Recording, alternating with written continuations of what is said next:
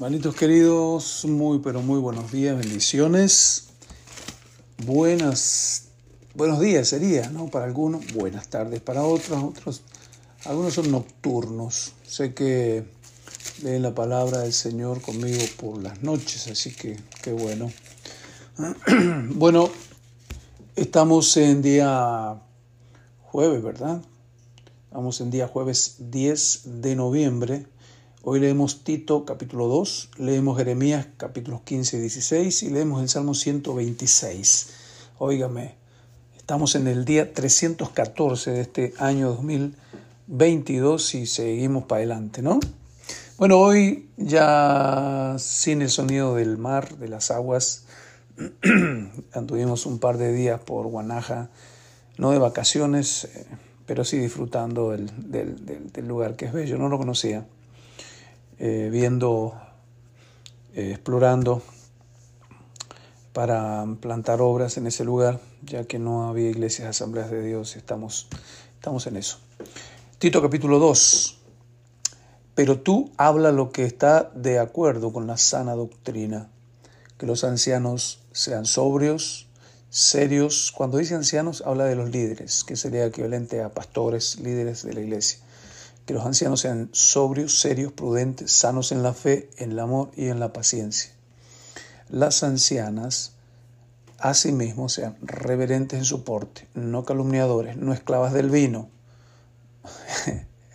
maestras del bien, que enseñen a las mujeres jóvenes a amar a sus maridos y a sus hijos, a ser prudentes, castas, cuidados de su casa, buenas, sujetas a sus maridos, para que la palabra de Dios no sea blasfemada.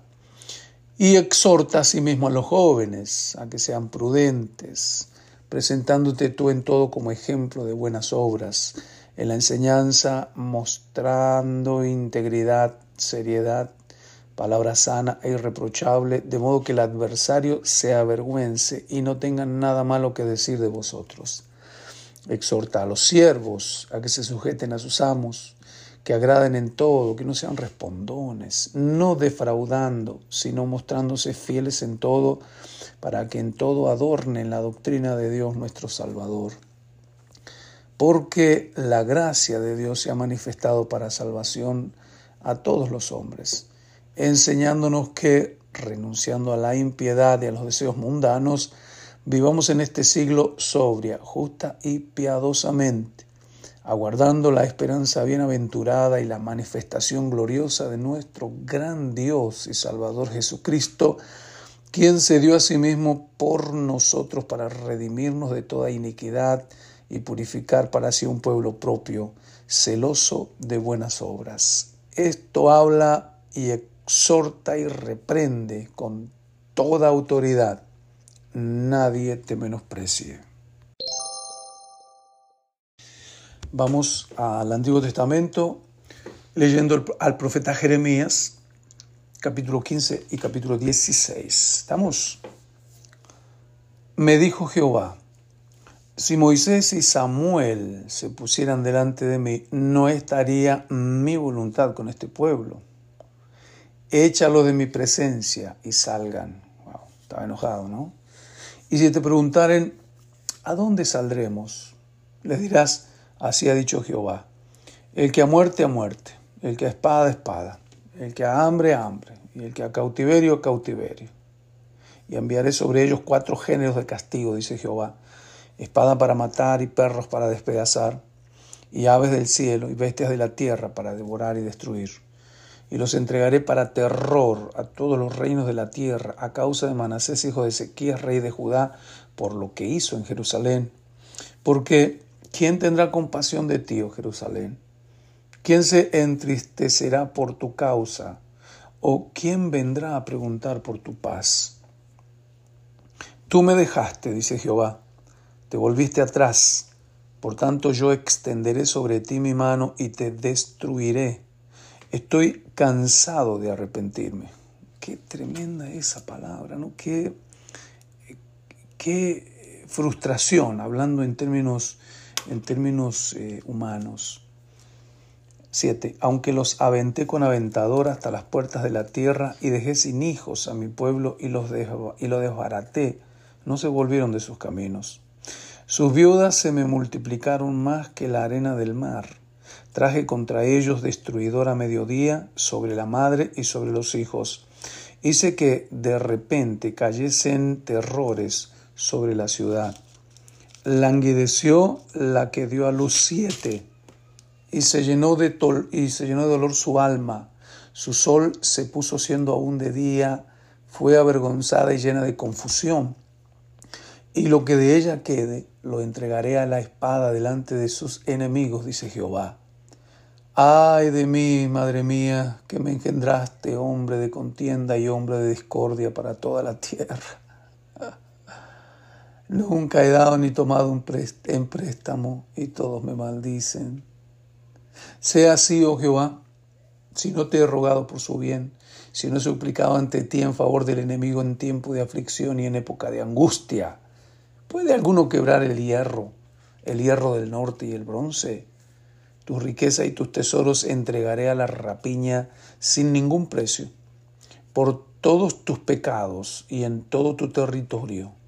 Y te haré servir a tus enemigos en tierra que no conoces, porque fuego se ha encendido mi furor y arderá sobre vosotros.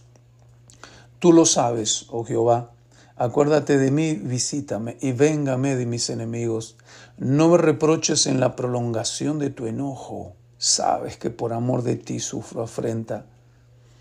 Fueron halladas tus palabras y yo las comí, y tu palabra me fue por gozo y por alegría de mi corazón, porque tu nombre se invocó sobre mí, oh Jehová, Dios de los ejércitos. No me senté en compañía de burladores, ni me engreí a causa de tu profecía. Me senté solo porque me llenaste de indignación. Porque fue, porque fue perpetua mi dolor y mi herida desahuciada no admitió curación. Serás para mí como cosa ilusoria, como aguas que no son estables. Por tanto, así dijo Jehová, si te convirtieres, yo te restauraré y delante de mí estarás. Y si entre sacares lo precioso de lo vil, serás como mi boca. Conviértanse ellos a ti, tú no te conviertas a ellos. Y te pondré a este pueblo por muro fortificado de bronce, y pelearán, pelearán contra ti, pero no te vencerán, porque yo estoy contigo para guardarte y para defenderte, dice Jehová. Y te libraré de mano de los malos, te redimiré de la mano de los fuertes. Amén. Capítulo 16. Vino a mí palabra de Jehová diciendo, no, para, no tomarás para ti mujer, ni tendrás hijos ni hijas en este lugar, porque así ha dicho Jehová de los acerca de los hijos y de las hijas que nazcan en este lugar, de sus madres que los den a luz, de los padres que los engendren en esta tierra. De dolorosas enfermedades morirán, no serán plañidos ni enterrados, serán como estiércol sobre la faz de la tierra, con espada y con hambre serán consumidos y sus cuerpos servirán de comida a las aves del cielo y a las bestias de la tierra. Porque así ha dicho Jehová. No entres en casa de luto, ni vayas a lamentar, ni los consueles, porque yo he quitado mi paz de este pueblo, dice Jehová, mi misericordia y mis piedades. Morirán en esta tierra grandes y pequeños, no se enterrarán, ni los plañirán, ni se rasgarán, ni se raerán los cabellos por ellos, ni partirán pan por ellos en, en el luto para consolarlos de sus muertos, ni le darán a beber vaso de consolaciones por su padre o por su madre. Asimismo, no entres en casa de banquete para sentarte con ellos a comer o beber, porque así ha dicho Jehová de los ejércitos, Dios de Israel. He aquí que yo haré cesar en este lugar, delante de vuestros ojos y en vuestros días, toda voz de gozo y toda voz de alegría, toda voz de esposo y toda voz de esposa. Y acontecerá que cuando anuncies a este pueblo todas estas cosas, te dirán ellos, ¿por qué anuncia Jehová contra nosotros todo este mal tan grande? ¿Qué maldad es la nuestra o qué pecado es el nuestro que hemos cometido contra Jehová nuestro Dios? Entonces le dirás, porque vuestros padres me dejaron, dice Jehová, y anduvieron en pos de dioses ajenos y los sirvieron, y ante ellos se postraron, y me dejaron a mí y no guardaron mi ley. Y vosotros habéis hecho peor que vuestros padres, porque he aquí que vosotros camináis cada uno tras la imaginación de su malvado corazón, no oyéndome a mí. Por tanto yo os arrojaré de esta tierra a una tierra que ni vosotros ni vuestros padres habéis conocido, y allí serviréis a dioses ajenos de día y de noche, porque no os mostraré clemencia. Qué duro que es Dios con el pueblo, ¿no?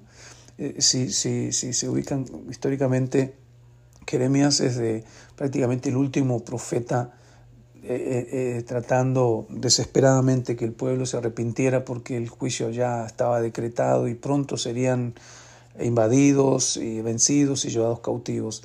Entonces es, es tan fuerte la palabra profética. Versículo 14. Versículo 14. No obstante, y aquí vienen días, dice Jehová, en que no se dirá más, vive Jehová que hizo subir a los hijos de Israel de la tierra de Egipto, sino vive Jehová que hizo subir a los hijos de Israel de la tierra del norte y de las tierras a donde los había arrojado, y los volveré a su tierra, la cual di a sus padres. Qué lindo. Eso es algo interesante. En la profecía de juicio, ustedes van a ver que siempre está bien amplio, bien grande, bien argumentado todo el juicio que les caería, pero al mismo tiempo siempre hay una palabra de esperanza, de consuelo y de restauración. 16. He aquí que yo envío muchos pescadores, dice Jehová, y los pescarán. Y después enviaré muchos cazadores y los cazarán por todo monte y por todo collado y por las cavernas de los peñascos.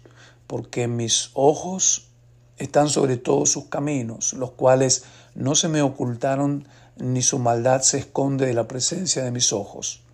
Pero primero pagaré el doble, al doble su iniquidad y su pecado, porque contaminaron mi tierra con los cadáveres de sus ídolos y de sus abominaciones llenaron mi heredad. Oh Jehová, fortaleza mía y fuerza mía, y refugio mío en el tiempo de la aflicción. A ti vendrán naciones desde los extremos de la tierra y dirán, ciertamente mentira poseyeron nuestros padres, vanidad y no hay en ellos provecho. ¿Hará acaso el hombre dioses para sí? Mas ellos no son dioses. Por tanto, he aquí les enseñaré esta vez, les haré conocer mi mano y mi poder, y sabrán que mi nombre es Jehová. Terminamos la lectura de hoy con un Salmo 126, Salmo cortito. Oración por la restauración. Cuando Jehová hiciera volver la cautividad de Sión. ¿Se acuerdan de carita, no? Cuando el Señor hiciera volver la cautividad, seremos como los que sueñan. Mi boca llenará de risa, mi lengua de alabanza.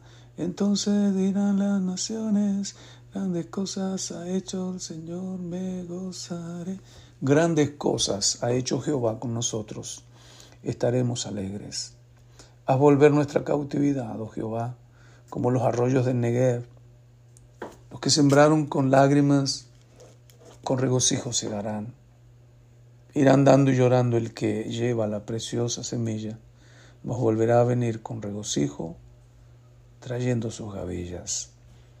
Si vos estás en un tiempo de siembra, seguramente no va a ser tan, tan grato, ¿verdad? Porque estás recibiendo eh, nada todavía por lo mucho que has puesto, por lo mucho que has invertido, tiempo, esfuerzo, sueños. Mientras la semilla se siembra y se espera, uno sufre. Por eso es que va andando y llorando. Pero cuando tiene el fruto se goza. ¿Mm? Para cosechar hay que sembrar. Y la siembra infiere desafíos fuertes.